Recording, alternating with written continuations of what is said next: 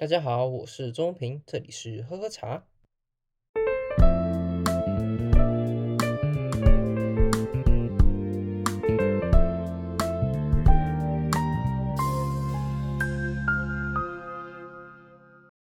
这次的第二三集主要是来透过这一集的方式来大家总整理一下我们这二十三集以来大概是讲了哪些题目，然后还有未来的发展是怎么样。所以相信如果你是刚来的新朋友，或是就听一些部分集数的朋友的话，你这次会得到一些不一样的想法和你要怎么去收听的一些建议。我希望会给大家一些很不错的帮助。但如果你是每一集都收听的朋友，很感谢你，你是我们继续持续成长的动力。感谢你们这些。机载电力，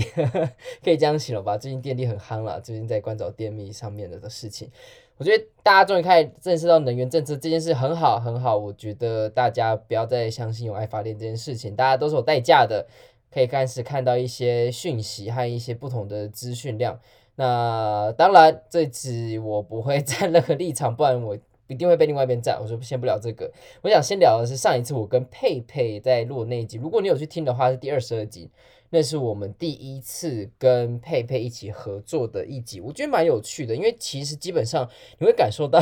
我自己觉得啦，我觉得我跟别人聊天的时候还是比较聊得来的，而且至少我知道什么要去做一些 punchline，或是做一些比较有梗的事情，让画面整个比较有趣一些。一个人讲的时候，你专门抛一个梗，然后电脑就是这个声音，我觉得哦天哪，当然也很开心，就是。我现在做一个人做 podcast 的时候呢，我的确有开始很明显感受到，原本从第一集开始，我不太能够跟电脑这样子自言自语，到现在我可以这样谈谈而谈，我不需要再透过过多的剪辑，就可以把我现在的原音给重录下来。当然没有像古埃这么强，但是至少我的吃螺丝的次数可以越来越少。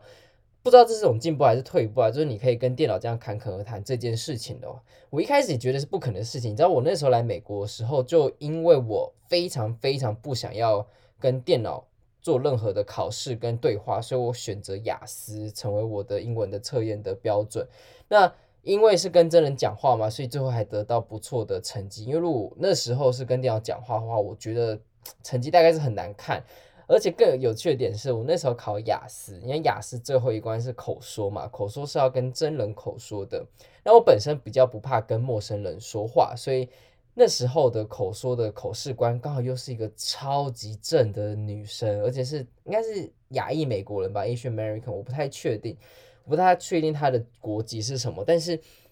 哦，他真的超正的，所以那一次大概口试在十几分钟吧，我完全不想要停下来，而且就是极尽我所能的开始跟他讲我所知道的东西。所以当他说 OK，那我们就是考试结束的时候，我觉得哈，给不再多聊一下吗？我觉得不够诶，可以再多讲一下吗？他说呃，OK，可以可以下一位了。然后最后成绩也不错啊，就是因为。我真的还蛮 OK，可以跟呃陌生人跟人讲话的，所以其实那一集我跟他聊得很开心，因为佩佩也是我在波士顿认识一个很棒的朋友。其实在，在国外的话，你会遇到很多很棒的朋友，你会遇到。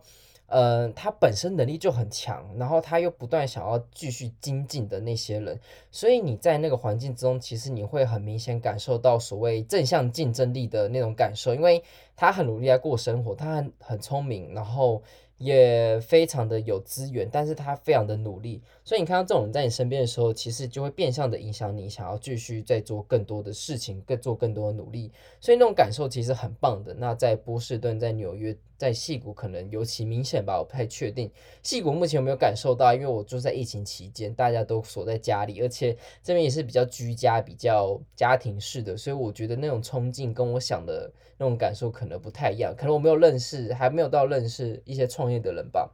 反正，在波士顿的时候，我认识到很多很棒的朋友，那而且很多很强的人。而这种强呢，不是说就是他本身个性很强，呃，呀，很多歧视个性本来就很强，但是那种强性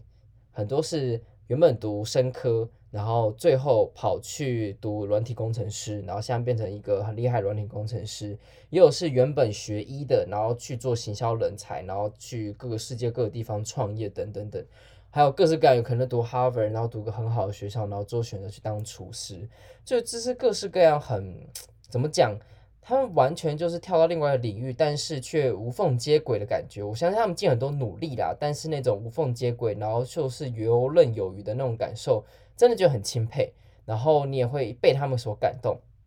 所以你就会因为这些人，你会想要做更多事情，然后完成更多更有趣的项目。所以我那时候在波士顿的时候，我真的是拼了我老命的在认识新朋友，因为我觉得认识他们真的就是我的荣幸，然后我也觉得很幸运。能够认识这么棒的朋友们，到现在都还有保持联系，其实到现在都还蛮感恩的啦。说实在，所以那天跟佩佩聊天的时候，我自己也很兴奋啦，就是好久没有跟呃老朋友这样子聊天，其实很开心呐。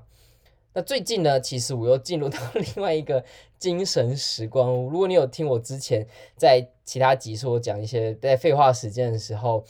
你会知道我进入到一些精神时光，像之前我看的那个是，哎，我突然忘记那什么名字，反正就日剧，呃，堺雅人的那一部，我想一下叫什么名字啊？真田丸那部，大概因为五十集嘛，所以我也是花了一大段的时间然后去看，然后之前又看了各式各样的节目，那最近我迷上的是达康达康，我觉得哇塞。突然发现到这样的奇才，其实我很早以前就知道他们了，只是一开始看的时候我没有很喜欢。但我不喜欢的不是说他们的口才什么，是因为他们在吐槽的时候都会打对方，然后而且打得很用力，所以我每次都替对方觉得哦，干好痛啊，哦不要打了好不好？所以我反而是因为那样子的反应，我有点受不了，我就觉得这打得太频繁了。但是最近又在看他们一次的表演，我发现他们的漫才真的很有趣。而且他们在呃 YouTube 上面都有自己的直播，然后把各式各段的漫才节目，然后分割成一小段，你都可以尝试。当然，你也可以去看他们的整个直播。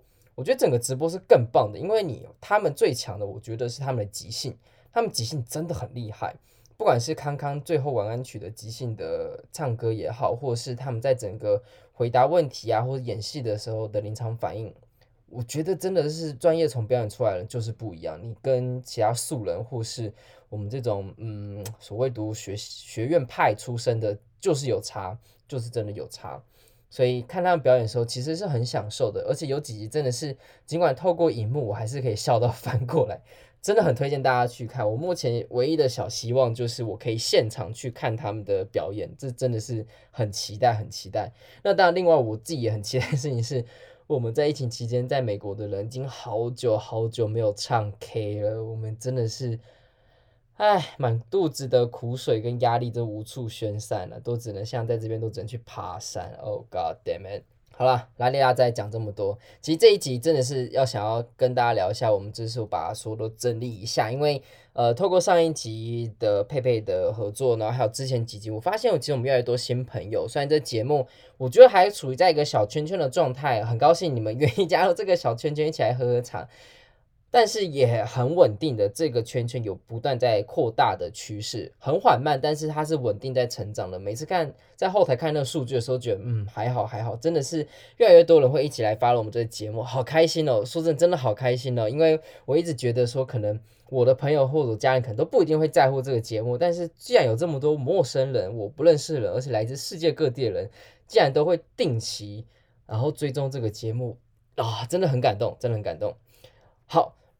这次我大概也做了半年了，所以我这次想要来跟大家分享一下，虽然二三集而已，包括这一集，然后从十月十一号二零二零年做到现在，快半年了。呃，可以聊一下我这次的状况，就是每一集它其实都会有我想要表达的目的，然后我希望说这样子的目的其实有办法可以传落到你的想法。如果你是还没有听过呢，发现哇好多集哦，然后你不知道从呃下手的话，我觉得我可以给你一些建议。好，是这样子的，我这个 podcast 我其实早就已经计划很久，原本在疫情期间之前我就想要做了，但你知道吗？拖延症就是一直拖拖拖拖拖拖到十月我才做完。我原本是想要大概在肺炎开始的时候，大概六月的时候我就想要做，因为三月开始嘛，然后六月时候想说差不多稳定了，我可以来做一下这样的事情，但又拖拖到了十月。哎，计划就拿来变化了嘛，所以大概像这样子。所以我现在你看到我拍开的节目，其实基本上也只符合我想象中百分之四十的样子而已，它并没有说跟我想的一模一样，差太多了。那我会先想要聊的事情是我推荐大家读的是什么，在推荐大家听的是什么呢？我会先跟大家讲，我觉得这几集下来，我觉得 CP 值最低的奖项是哪一几个？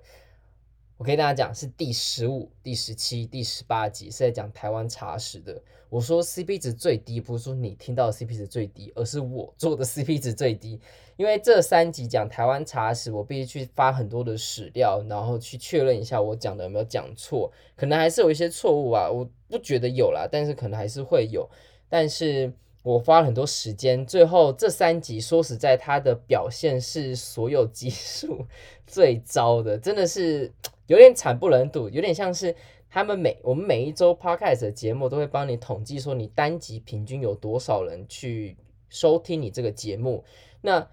这三集就是专门在拉低我平均的的节目，所以每次看到那三集的数字的时候就，就啊天哪，好心痛哦！就是为什么这么少人听？那当然我也反思过很多事情，就想说到底是什么原因？是不是因为我在整个节目中讲了太多的数字？那或是说，我假想大家都很了解台湾茶史，并没有透过大家的角度去想说该怎么去介绍台湾茶史这件事情，我有很多反省。但有可能说我本身讲茶史或茶的历史的时候就不有趣，或者是说我这三集的时候讲的方式其实是比较无聊的，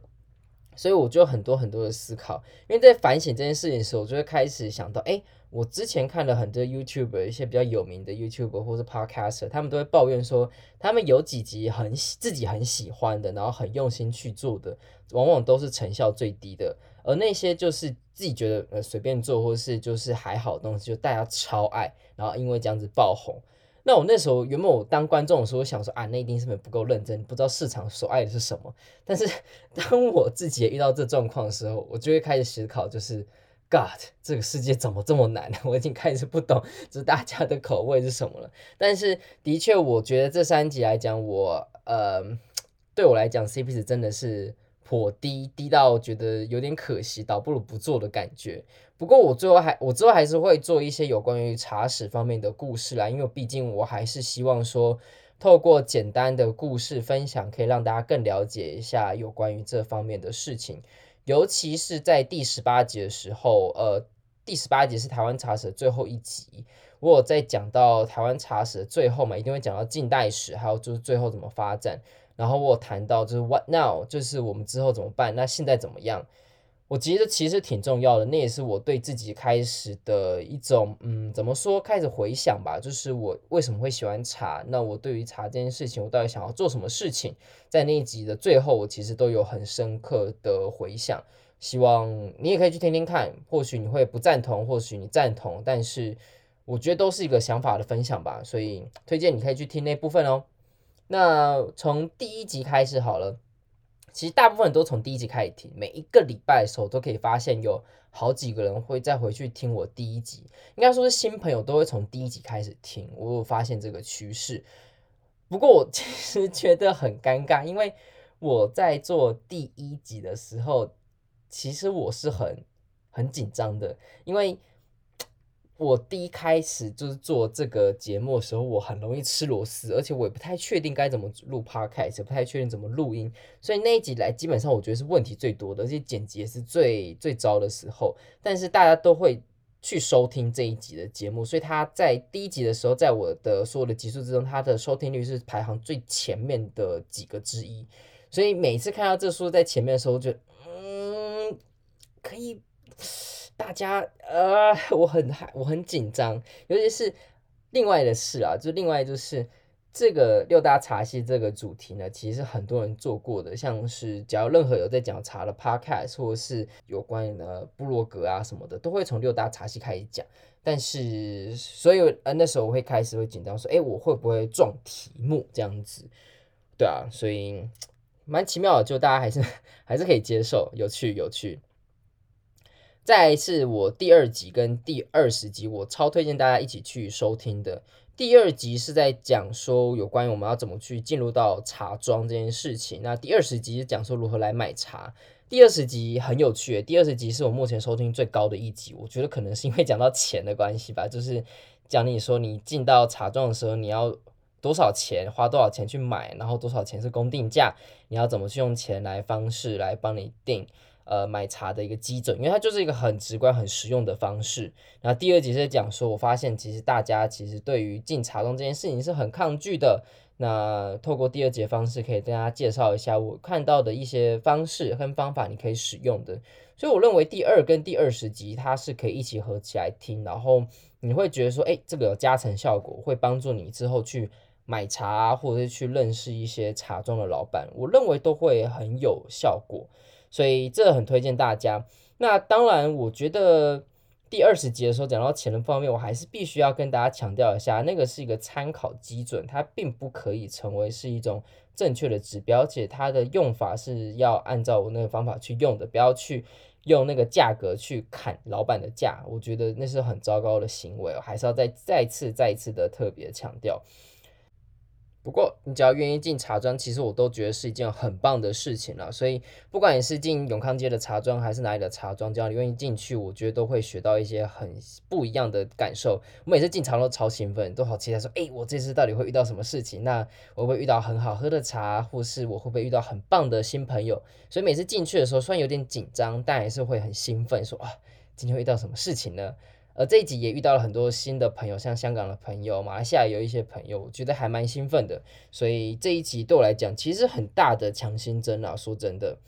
那第三集是在讲说，难道功夫茶就比较高尚，手摇杯就俗气？其实开始讨论说，一开始嘛，我就想说来跟大家讨论一下功夫茶派呀、啊，手摇茶。派啊，手摇茶派、手摇杯派呢，基本上他们是有点对立，但我不觉得它是一个对立的项目。像我现在也是两个都喝，因为说如果你真的要有商业的考量的话，我认为现在比较可行的商业模式还是比较偏手摇杯的形式。功夫茶派很棒，但是也不要变成曲高曲高和寡这样子的形式。我觉得呃，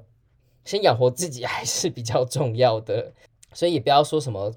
功夫茶就高大上啊，手摇杯就小屁孩哦，这样子我觉得不是一个很健康的态度啦。尤其是如果你真的觉得要喝很健康的东西的话，那你应该认识我妈。我们以前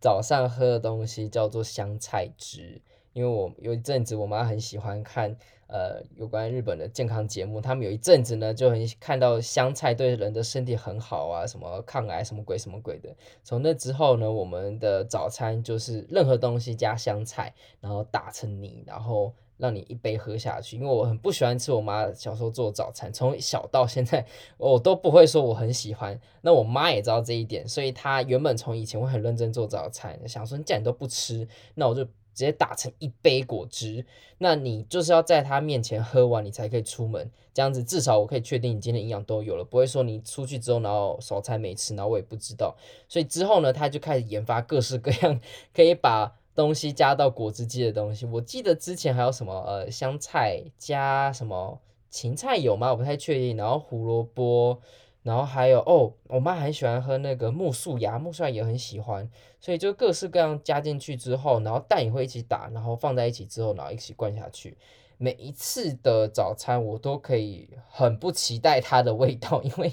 它从来不会好喝，而且它不会加糖，糖这种东西不可以存在。我们从小到现在，我们是不能吃任何垃圾食物的。所以，我从小到现在其实不太喝手摇杯，因为我们家的习惯影响，我们也不太能去便利店去买一些饮料，什么生活啊、麦香那些，no no，那个不是你童年中可以出现的。而我们橱柜之中呵 最最最垃圾的食物呢，最垃圾的饼干，应该精确来讲是这样，最垃圾的饼干呢就是营养口粮，除此之外没别的东西了。泡面呢一个月吃一次，所以基本上你别想了，别想了，所以。如果你真的要健康，这样子健康就对了。你不要在那边高大上说什么，哎呀，功夫茶多好，手摇杯多糟这样子。我个人觉得，每个人各取所需啦，你不要这样子去批评人家。好啦，第四集跟第十三集，其实我也很推荐大家 combo 一起听。第四集是在讲说我们该如何去喝懂，便泡出一杯茶嘛。那另外一集是在讨论说，我们我直接泡给你听，就是只说如果我们在泡茶的时候呢，我们会做哪一些事情。所以我就想说，第四集告诉你说怎么去泡，然后怎么去它的形式大概是怎么样，就传统茶席的形式了。第三集呢，就是我直接泡给你听，直接录给你听，然后你就可以听看这流程是什么。那一集的收音品质比较特别，因为我尝试就是用比较开放式的方式来录音，所以你可能会觉得收音品质会比较糟一些，然后一直有一个滋滋声，因为那是一个。煮水的声音，因为我是用铁壶来煮水，我不是像大家用快煮壶。你知道，你要喝茶喝到一个极致的时候，不知道没有到极致，我现在还没到极致，就喝到一个程度的时候，你就开始变得有点难搞。难搞呢，就开始讲究，讲究呢，就变机掰。所以我有点难抗拒再回去用快煮壶煮水，因为不锈钢味道，我真有点受不了。那当然有时候赶时间那就算了，但是如果说我假日或是我任何有时间的话，我一定用铁壶来煮水。我现在就铁壶啦，更贵的买不起，银壶、金壶的买不起。呃，之后可能有机会，但现在买不起。所以我是觉得说，那时候的收音品质会这么差，是因为这样子。那从第五集开始呢，第五、第七、第十一、十二集都在讲六大茶系，所以目前已经有讲了乌龙茶、东方美人，然后还有普洱茶。当然。六大茶系还有很多，像我还没有讲的，就岩茶嘛，也还没讲红茶、绿茶、铁观音什么的，各式各样的白茶什么鬼，我都还没讲。那为什么到现在还没讲呢？就是因为最近工作真的很忙，我没有时间好好的准备这些很细致的东西，所以每次一想要来做六大茶系的时候呢，想说啊，怎么办？又没时间了。当然可能只是因为我时间管理不好，还没成为时间管理大师，所以我没有办法好好的。很准时的把六大茶系一次讲完，但我也相信这样分开可能会比较好啦。就是大家不要一次听完六大茶系，会觉得有一点会搞混，然后有点无聊。所以我觉得可以回去听那几集，我觉得还不错，还呃 自己讲还不错。我觉得你可以回去试试看，说不定都会对你有一些帮助。而且其实讲的蛮细的，说认真的，呃，如果你真的对这个这支茶还有这方面是有兴趣，或是你想要在约会之前来恶补一下的话，我觉得都是一个非常非常好的良药，你可以好好的收听。好啦，所以我还会再讲继续的其他六大茶系的，就是给我一点时间。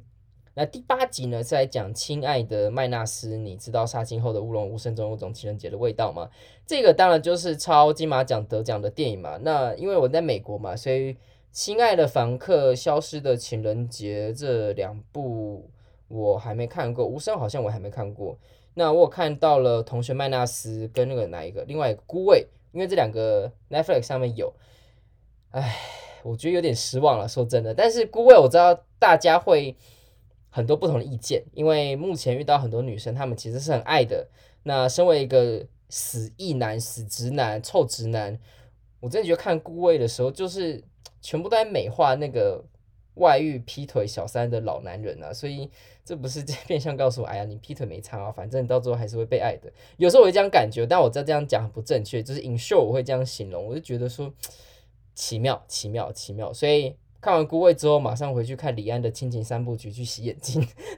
大概像这样子啊。但好好，如果你喜欢孤味的话，不要不要不要揍我，就是讲出我自己的感受而已。好啦，那之后还有各式各样的集数，我集我我看一下。之后还是会有 Q&A 时间，我现在又累积了一堆的 Q&A 的题目了，所以之后也会来跟大家来讲一下有什么新的 Q&A 可以来跟大家来聊一下。那茶壶这件事情，第十九集我们讲到茶壶，我也会之后还会更深入，不管讲紫砂壶也好，盐矿壶或是陶壶、瓷壶等等，我都会更深入的来细讲。我知道，如果一次讲很多的话，其实对大家也没有很好，就是过耳即忘，这也不是一个 好现象。所以透过每一天，应该也不要每一天了，每一天太密集，就是每一个礼拜呢，我来跟大家来聊一下有关于茶的大小事情，希望你。可以在每个礼拜的时候多增加一点茶的小知识，可能在你的业务上啊，跟别人聊天上，你可以多一点，就是诶，跟人家讲干话的的一个主题。如果你有兴趣的话，你也可以加入我们这个小圈圈，然后让大家可以比认识彼此，那让喝茶这个圈圈可以更大。不要说就是大呃下午的时候，或是假日下午的时候，就是诶，我们去喝杯咖啡吧。哎，come on，我们来一个新梗嘛，我去去一间比较有趣的茶馆，我相信对方来讲一定会有很多不同的感受，想说，哎呦，这个人竟然约我去茶馆，这个人是不是有点懂茶？然后再讲把我这个 p o c a 里面讲的东西，只要套几个出来讲一下，就不要讲全，就大概讲个十趴就好，十趴可能太高，五趴五趴就好。然后他就觉得，哎呦，这个人是不是哎不一样？他竟然懂这么没有人知道的东西。如果他有兴趣，但如果他对茶没兴趣，那他就哦啊嗯，那就算了嘛。毕竟你就找个下一个话题嘛，你就可能聊个咖啡啊，聊个酒之类的。你知道，你知道在外交系里面，我听我朋友正大外交的朋友说，他们在进去的时候，他们的老师还是谁，反正都会要求说，你必须要学三大饮料中的其中一种，呃，酒、咖啡、茶，你至少要学一种。